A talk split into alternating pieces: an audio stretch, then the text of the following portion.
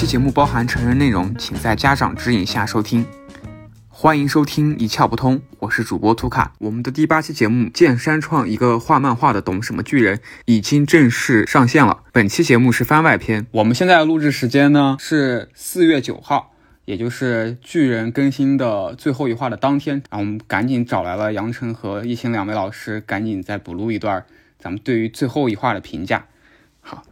好，先问问两位老师怎么样？这最后一话放了之后，两位老师还满意吗？觉得是烂尾了吗？嗯，我觉得是预料之中的烂尾吧，就是，但是有一些还是有点一些烂尾细节，对，有一些细节还是有点让我惊讶的，就是他竟然是，呃，是这样的一个设置。呃，叶青就是属于那种感情比较平淡的人，就是什么这种冲击都激不起他太大的情感波澜。但是我必须要为这个广大的读者说一句，就是这个结局出来之后，网上一片哀嚎啊。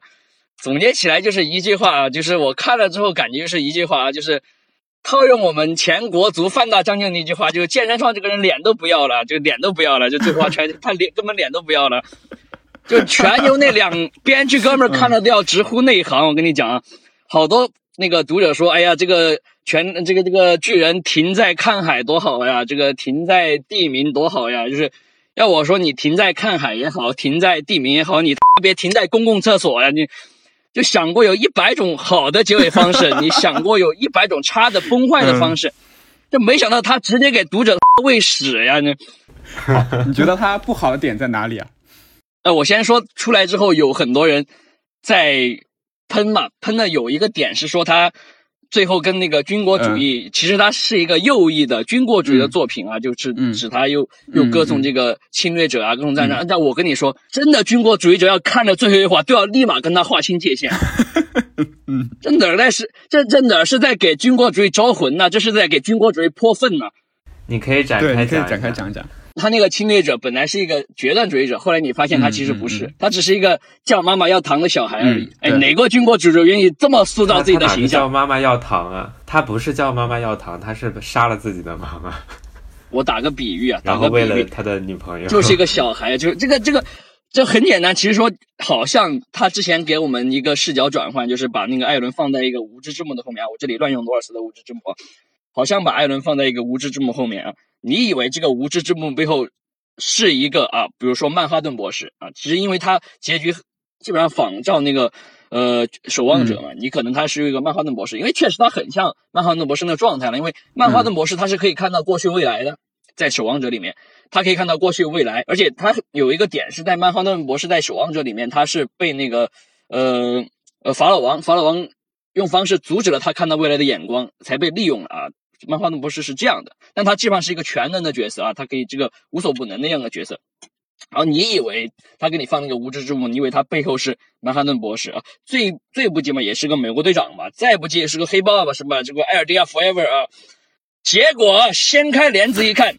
是个蜡笔小新啊！大姐姐不要走嘛！好家伙，定真色都比这爷们儿一百倍啊！我跟你讲，就裤子都脱了，你给我看这。杨洋是真的火，叶青老师，你觉得同意吗？这个 论述？啊、我觉得带带有挺多杨晨他自己的个人情感在里面。不是我的情感，我觉得这是广大读者们的普遍情感啊。但是，但是艾伦这个角色确实在这个最后一话的展开里面，就是有一种崩坏的感觉。是，我也觉得，嗯，对，并且如果呃，像杨晨把他跟那个电真寺联系起来，我觉得也是蛮说得通的。定真寺比他强一百倍哦，还是旧剧场版的是吗？旧剧场版都比他强一百倍啊！这是 TV 版的定真寺哦。我自己感觉有一种，我我当时刚看完，就是有一种就是。就是母亲和老婆掉在水里，你先你到底救谁的这样一个问题，就是艾伦有用一种特别特别中二的方式回答了这个问题，就他为了啊，为了三笠 杀了他的他的妈妈，就感觉是这样，就特别中二。那其实他整个这个逻辑都很奇怪，其实他没有完全没有必要去去杀他母亲，这个故意设置这样一个一个情节的，而且他从这个逻辑上也说不通。对嗯嗯嗯嗯，最主要是他做出了这样一个呃要毁灭世界的这么大的一个决断，就是但是这个决断的出发点竟然是只是一个轻飘飘的，就是 一个就是要守护他对对，身边的人这个是最可恶的，就是就是我们看看看，比如说守望者也好，是吧？他他毁灭世界，至少是他有一个目标是要实现世界和平啊，实现世界和平，这个这个要要结束冷战，是吧？守望者是这样的，对吧？鲁鲁修吧，他也也是一个有一个斗争、一个正义的目标吧。再不济，其实他这个这个结尾有很像那个，呃，有个日本理论家兵库行人，他之前讨论那个怎么实现这个康德的永久和平，就是在怎么在世界范围内实现康德的永久和平。他那个说法其实也挺扯的，他说是，那就大家打仗啊，大家打仗死好多人，死好多人之后，大家就知道这个痛苦了，然后这个攻击性就内转了，就是你知道这个战争的痛苦之后，大家攻击性内转之后，他用的弗洛伊德理论啊，攻击性内转之后，你就知道这种意志力来抑制你的战争的欲望啊，就这样。抑制实现永久和平啊，这我觉得挺扯这说法，这个有点像啊，这个有点像，就是说我韩老师他这么多人，大家知道很痛苦了吧？然后我们就不打仗了啊？你以为他是这个想法？不是，最后他说：“哎呀，我想跟我好朋友留个好名声呐，留个好遗产呐。”哎呀，我勒个去啊！所以你觉得他最后一话破坏了整个巨人前一百三十八话的整个的啊，就我觉得一个比较有。意思的是，就是也是跟我之前的一个判断就是有关系，就是就是他那个最后最后艾尔迪亚人实际上是完全的融入了一个现代世界的一个系统，就是当巨人智力退化之后，他们真正变成就是他们变成真正意义上的现代社会的自由个体，但是嗯。但是他以一种这样一种方式去拯救他们走出巨人的这样一个历史必然性的一个过程，反而使他们陷入到一个更难摆脱的一个一种历史必然性，就是因为他怎么讲？他的他的最后这一话，我觉得是有一种自我反讽的一种感觉，就是相比其他的一些作品，就是你现代社会的这种国家间的斗争、个人间的斗争，你怎么去解决？很多作品其实都会有用一种特别虚幻的关于爱的一个叙事来来进行解决，但是巨人的最后一话，他反讽的把自这种爱的虚假性给显现出来，体现在两方面。一方面就是那个始祖对所以你觉得他这是个反讽？我觉得他不是有意的反讽，但是却构成了自我的反讽，是因为他可能就就是一个，可能是日本的一个对于这个世界的想象力的一个匮乏，也可能是我们当代社会就就是现代社会本身的一种想象性的匮乏。就是我刚说爱的这个虚幻性，就是就在这个最后一话集中的体现在始祖对于弗利兹王的一个畸形的爱，还有艾伦嗯，以杀母来实现他的这个这个想法的这样一三笠的个完全毁灭了完全毁灭了亲情和爱情这两种，在嗯其他作品里面能够有一种就是解决这个争端力量的一个一个虚，就是幻觉性的一个讲讲述吧。所以我就觉得，嗯，当你这样去设置这样一个完结，或者说设置一种拯救的一个方式的时候，你其实就把自己陷入到一个更难解决的一个历史问题当中，就是就是嗯。接下来的所谓的艾尔迪亚人就是这样一个政治共同体和整个世界之间的这样一个一个斗争，它将是永远无法解决的一个问题，因为你已经不、不能再诉诸于人的情感，不能再诉诸于人的这个品质，就是嗯。人性这个、这个这个问题上，你就再也就是在他们这个框架里面就再也想不到一种想象性的解决的方法。我自己是有这样的感觉，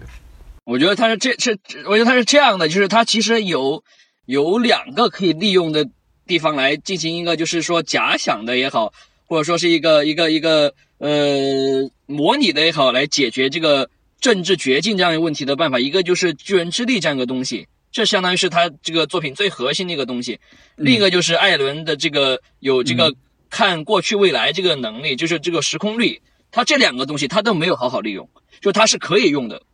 因为它可以用好好多种方式来结束这个结尾，对。但这两个东西，这个两个东西它它都没用，巨人之力，它都没用。比如这个这个好比，就是说你嗯。你面对一个敌人，你手里有导弹，你有火箭筒，你有冷兵器，再不济再不济你肉肉搏也行啊。结果他自杀了，你说气不气？既然啊，既然你是有那个呃利，你已经在利用时空率了，就是他说他已经看到未来现在了，那么你可以活用你看到这个过程，因为实际上这也是一个常见的套路嘛，就是利用这个看过去未来的过程，你可以。在这个里面玩出很多花活来，恰恰是你在这个过程中实现某种自由。但是，但是恰恰是他看到了未来，结果成了未来的囚徒，你知道吗？他就朝着那个地方去了，他根本没想改变。就说他的目的是我，因为我看到那个结果，我就朝那边去，一点都没想为什么。这个这个就让我忽然想起那个谁兵长他叔叔说的话，就是人总是某种东西的奴对隶。可能这个爱彻彻底底说明了他的自由就是这个奴役啊。对，我觉得这个就是最后体现出了对整个内核的一个最大的反讽，自我反讽。就是就是他并不想反讽，结果造成了一种反讽。你要非要拔高他的话，你就只能说他这是一种行为艺术啊，让大家这个一起吃翔的行为艺术。那你觉得就是艾伦最后的这个愿望实现了吗？就他达到他的目的了吗？达到了呀，他给那个他的朋友留了一笔丰厚的遗产嘛，拯救世界的英雄啊。对，但他最后整个巨人之力消消失了之后，整个呃两个国家都进进入现代化之后，战争的这个苗头还是没有去解决掉，还是会战争，还是会有。对，就是一开始我们都是想他是要处理这个，就是一个一个现实的问题，就试至少他要试图去触碰这个问题，结果发现他根本就不想碰这个问题，但是他没有，他就有就回到了九十年代那种心理主义，就是我认可我的伙伴就好，我认可我自己就好，我不管你什么现实，这比世界系还恶劣，我跟你讲。让读者万万没想到。所以，所以创哥说我要伤害读者。他这个是什么行为？我跟你讲，你非要总结一句话的话，就是剑山创这个人，他以他奋不顾身啊，米字头那个奋，奋不顾身的行为艺术，标识了大逃杀系本质的懦弱和无能。嗯，为什么？因为大逃杀系就是大逃杀是要根据，就是毫无根据的相信自己想要相信的东西，而不惜伤害他人，最后反而要拿爱来当做借口啊！他完完全全的实践了大逃杀系的所有命题。我自己觉得他可能在最后一话的时候，就是因为我觉得最后一话在那个意义的表达，包括他的那个分镜，还有整个节奏方面，都都算是比较潦草的。对，虽然虽然他嗯。所、他就一直声称，就是他在画这部作品之前就已经想好好了了结局结局。对，这个其实我觉得这个事情跟这个作品本身的这个也是构成了一种反讽，就是他到就是说你已经想好了一个结局，你想好了一个结局，就是你这个漫画他他作为自己的结局的这个努力，导向这个结局的这个过程，它到底发挥出了什么样的一个它的自由？就是说，你补充出了什么样的细节？这个其实是非常重要的。但是在最后一话里面，明显的能看到，就是不管是他一开始跟艾伦跟阿尔敏之间的那个聊天，包括展示他整个计划，包括这个计划之后大家的一个结局，都是非常的潦草的。就至少每一个人物他的自他的选择和命运都是嗯很模糊，甚至甚至跟这个人物的逻辑是相悖的。对，所以我觉得他在后期的时候，他可能真的就是成为了他自己结局的奴隶。就当你想好了某种模糊的结局的时候，你想不出一个非常就是说有说服力的一个细节，或者说一个论证的一个过程的时候，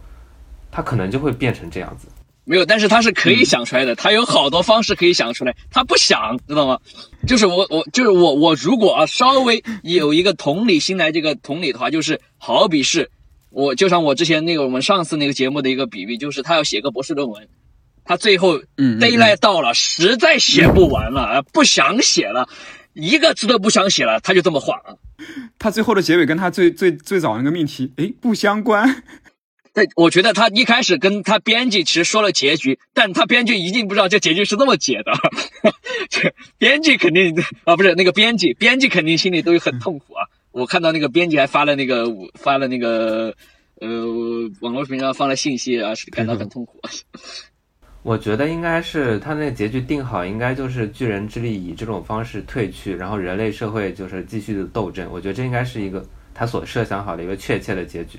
只是这个嗯。达到这个结局的这个过程，呃，就是不太有说服力。但是我自己，嗯。我我不是很想，就是我在看任何作品的时候，我不是很想去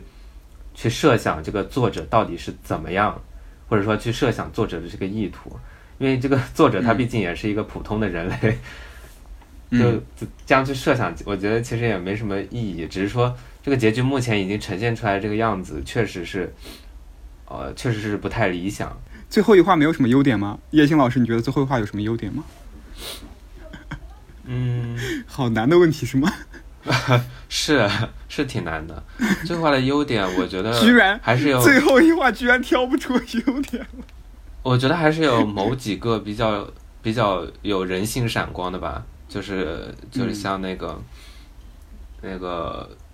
调查兵团的那个那个对视，我觉得还是就是像杨晨，我兵看他也比较长的那段喜欢是吗。？也对对兵长那段，哎，那那个还也就那一幕能看，也就那一幕能看啊。对，那那那还但你是有一仔细想想兵长其实最惨的那一幕放在这整就最后最后那些变巨人的全都恢复真人了，结果兵长当当初杀那些同伴全都白杀了。就是就是就是这一幕，虽然他们就是献出心脏这个东西还是有一定的感人性，但是你把它放在最后一个结局的这个视角下，你会觉得这个调查兵团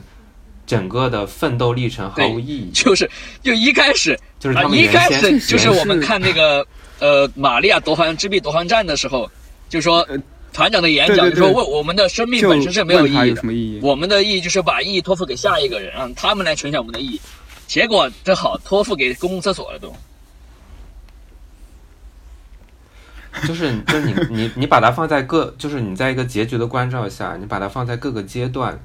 比如说放在探索巨人阶段，这个已经显现出了它的一种无意义、虚无性。嗯，你把它放在一个嗯探索这个和外面世界的这个关系，就是说，就是寻找艾尔迪亚人出路的这个事情上，它就更没有意义了。它感觉就是完全被一个小中二中二小孩儿给 对对，所以所以我说这个是完全是是回到了整个九十年代那种最一般、最普通、最恶劣的想象力上去。好，那我们现在就是最后一话更新完了，咱们现在对于整个就《进击巨人》这部作品的评价，你觉得 杨晨老师你现在对于这部作品的评价是什么呢？整部不不说最后一话，就是如果你把那个最后一话拿开，还是可以好好评价的；拿进来就没法评价了。我觉得，我觉得反而是拿进来就可以有更更多的讨论空间 就。拿拿进来就是，嗯拿进来整个就是，你就它变成了一个标识的一个想象力失败的作品啊！你如果拿出去，你就哎还是一个还是一个想象力成功，但拿出来就是想象力失败，就证明了这个想象力现在有多么这个贫乏和孱弱无能。我自己，因为我因为我本身就没有什么太大期待，所以我自己也没有不会对它有、有就是你觉得拿进来它也还好，拿进来，就是因为对我来说，就是因为本身这个作品不是我最爱的作品嘛，就是它，我只是觉得它前面的一些呃故事还是比较吸引人，并且在各种方面的一个塑造方面也还是还是比较强的。它拿进来以后，反而是嗯能够就怎么说呢？在在这个问题的不同层次上可以进行讨论，比如说他到底是如何想象出这样一个一个世界的一个问题，但是他又如何的在这个想象中崩溃，我觉得还是挺有意思的。就是说在这一点上还是挺有意思的。对，如果你把最后一句话放进来，就是说，就前面我们说是我们上一个节目说到的是前面说是现实的整个环境的民族国家的整个压力向整个亚文化想象力的渗透啊，但最后一话出现之后，你会发现这个亚文化想象力根本经不起这种渗透，整个就崩塌掉了。那就是《巨人》这部作品完结之后，两位老师有什么推荐的作品吗？比如说，可以是类似的，也可以不是的，是你们觉得它比较完整的作品。就是呃，就是我我这今天看了一个一个有人发了一条微博还是什么，就是说一旦就是近、近些年，一旦有一部重大的作品完结，钢炼的钢炼的播放嗯。又会起来，钢炼的销量也会起来，就大家都还会回去 寻找到这唯一一部前后逻辑非常完美的这样一个一个作品，嗯，所以我就推荐、推荐钢炼。它的亮点就是它算是它是特别少有的，是一个女女作者、女漫画家画的一个少年漫的一个作品，所以他的一些不仅是情感上，然后在那个细节上，在设定上都非常的细致严密，就是前后逻辑非常的呼应，而且很多、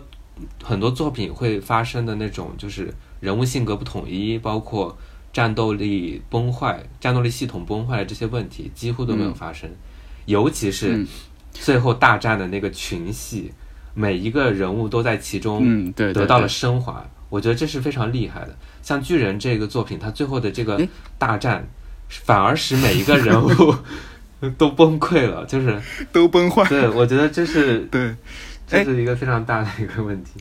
说到《钢之炼金术师》，我又想到另外一部，就是《鬼灭之刃》。《鬼灭之刃》好像也是个女性作者画的这个热血漫。嗯，你觉得这两部它的差异点在哪里？就因为我刚听到你介绍的这些亮点里面，好像《鬼灭》也有一些表现，可能这是女性漫画家的一个细腻的点，一个特点。对，就是《鬼灭之刃》呃，《鬼灭之刃》当然我还没有看完了，就是所以我自己不好把它作为一个整部作品去去评价。就是就我目前看的这个来说，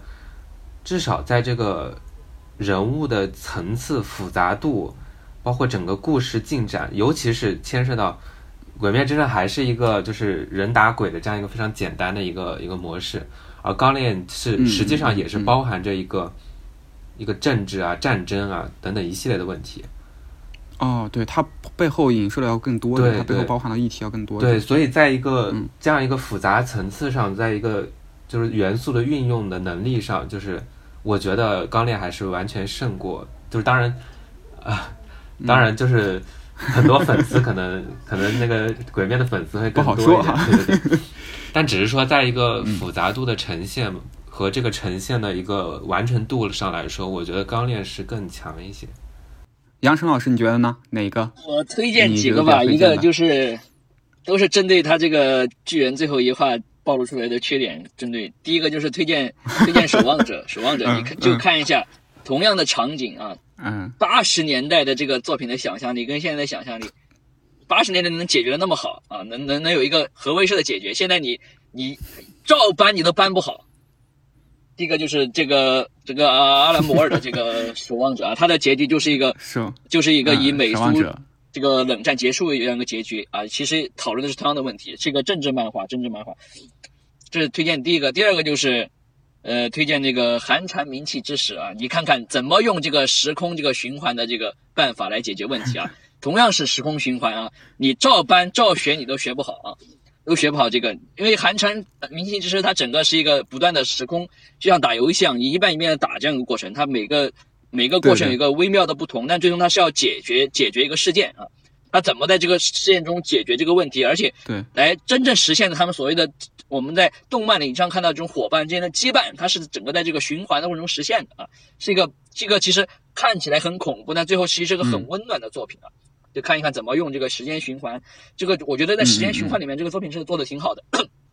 第三个就推荐那个《新世纪福音战士》的剧场版啊，真心为你啊，真心为你。就因为因为这个真心为你和啊 TV 版最大的不同是、TV 版还是那种比较老、比较传统的九十年代的那种心理主义啊，就是龟缩在家里啊，就是自己通过自己的认可来解决问题啊，就是呃实现一种内心的圆满。但那个呃，在那个真心为为你里面，他真的是走出去了，他不愿意去接受一个母亲的包容，成为一个这个一个一个一个橙汁儿之海里面的那个一个一个元素，他真的要去走走出去，与他人进行真实的这种这种沟通和交流，即便在这个过程中他会受到伤害，他也愿意走出这一步。啊，这样一种状态和和巨人这句话所呈现出来的那种。你都变成那个决断主义者，你还其实还是一个孱弱的这个心理主义者，是截然不同的态度啊。软弱的，截然不同的态度，这是这这第第第三个，再推荐一个，呃，就是在我们第三个，再推荐第四个，就是最后一个，我们在巨人最后一话里看到了，就是他对这个爱的理解是多么的这个这个苍白、孱弱和无力啊，就像那个呃尤米尔那个解释，我觉得这整个最后一话里面最恶心的一点就是啊，这个弗利之王这个杀你全家啊，就虐你这个两千遍啊，我爱你嗯两千年啊，这什么爱呀？他懂爱吗？他根本不懂爱。所以推荐一个，我觉得在一个动漫呃不是动漫，在一个小说作品里面还是比较蛮好的呈现一个爱，但它本身比较畸形啊，就是那个东野圭吾的《白夜行》啊，《白夜行》，《白夜行》这个推理小说是我看过的啊最好的爱情小说啊，大家可以看一看啊，这里面的这个畸形的爱，尽管那么畸形，都比这个巨人正常啊。我就推荐这四个。还有我自己觉得那个《白夜行》，当然我我自己判断可能也跟你不太一样。就《白夜行》虽然中间的那些感情特别美好，但最后只有一个人就是那么完美的生活在一个资本主义光鲜亮丽的一个世界里面，我还是特别特别不喜欢这样一种爱情的一个一个走向。就通过一个人的牺牲来实现一个人的一个、一个在资本主义社会中的一个一个上升。我自己自己觉得我，所以我说这是一个畸形畸形的爱情，畸形的爱情，但是他再畸形都比这个巨人最后一话正常。啊，巨人这个是有点病态，所以我觉得他他一旦呈现出了这种病态的爱，他就无法再用其他的这种就是其他作品的这种想象性的一个爱情嗯来、实现他的这个接下来解决这个战争的可能性的这个问题。好，谢谢两位老师今天对于最后一话的吐槽哈。那我们就先聊到这里。如果你对《进击的巨人》的结局还有什么吐槽的点，或者有什么不一样的见解，欢迎你在评论区和我们交流。大家再见。